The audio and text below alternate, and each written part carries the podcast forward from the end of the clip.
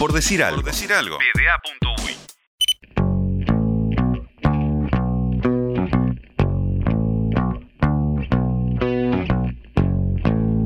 Steven Shang, fútbol, Inter de Milán.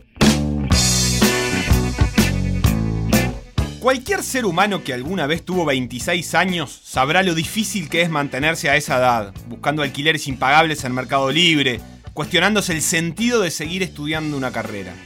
No es el caso de Steven Yang, que desde los 26 años es el presidente del Inter de Milán, convirtiéndose así en un presidente particularmente joven en el mundo del fútbol. El joven Yang nació en 1991 en China, un año después de que su padre, Yang Xingdong, fundara Suning, una compañía dedicada a la venta minorista de electrodomésticos. Una de las tradiciones más fuertes de un sector de la población asiática con cierto componente aspiracional es vincularse con Estados Unidos, algo que está muy bien retratado en la película de Farwell. Los jóvenes chinos de las clases altas parten a estudiar a las universidades americanas y a vivir la full experience de ser parte de la meca del capital. El joven Yang, que en ese momento se llamaba Yang Kangyang, partió rumbo a la Universidad de Pensilvania para graduarse como economista y luego trabajar en la prestigiosa multinacional Morgan Stanley, dedicada a negocios que nunca terminaremos de entender del todo. Durante ese tiempo, Suning fue trepando rápidamente en el mercado capitalista chino de la mano del padre de Steven y presidente de la empresa, Yang Xingdong. De hecho, Suning es hoy la tercera compañía privada más importante de China, con sedes en cientos de ciudades y miles de tiendas. Sus utilidades anuales ascienden hasta los 1.600 millones de dólares y tiene más de 250.000 empleados alrededor del mundo. En este punto, el pequeño Yang, ya llamado Steven, volvió a su China natal para empezar a apropiarse de Suning y transformarla en un jugador global.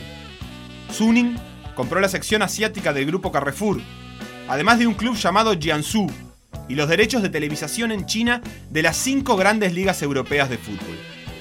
En 2018, Suning desembarcó con fuerza en el fútbol con la compra del 70% de las acciones del Inter de Milán.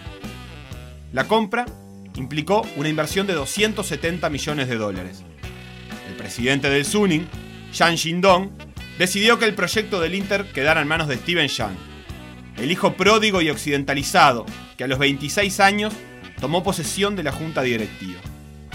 Steven se asoció al DT Antonio Conte, al que le concedió canilla libre para realizar fichajes que incluyeron a Lukaku, Lautaro Martínez o Godín.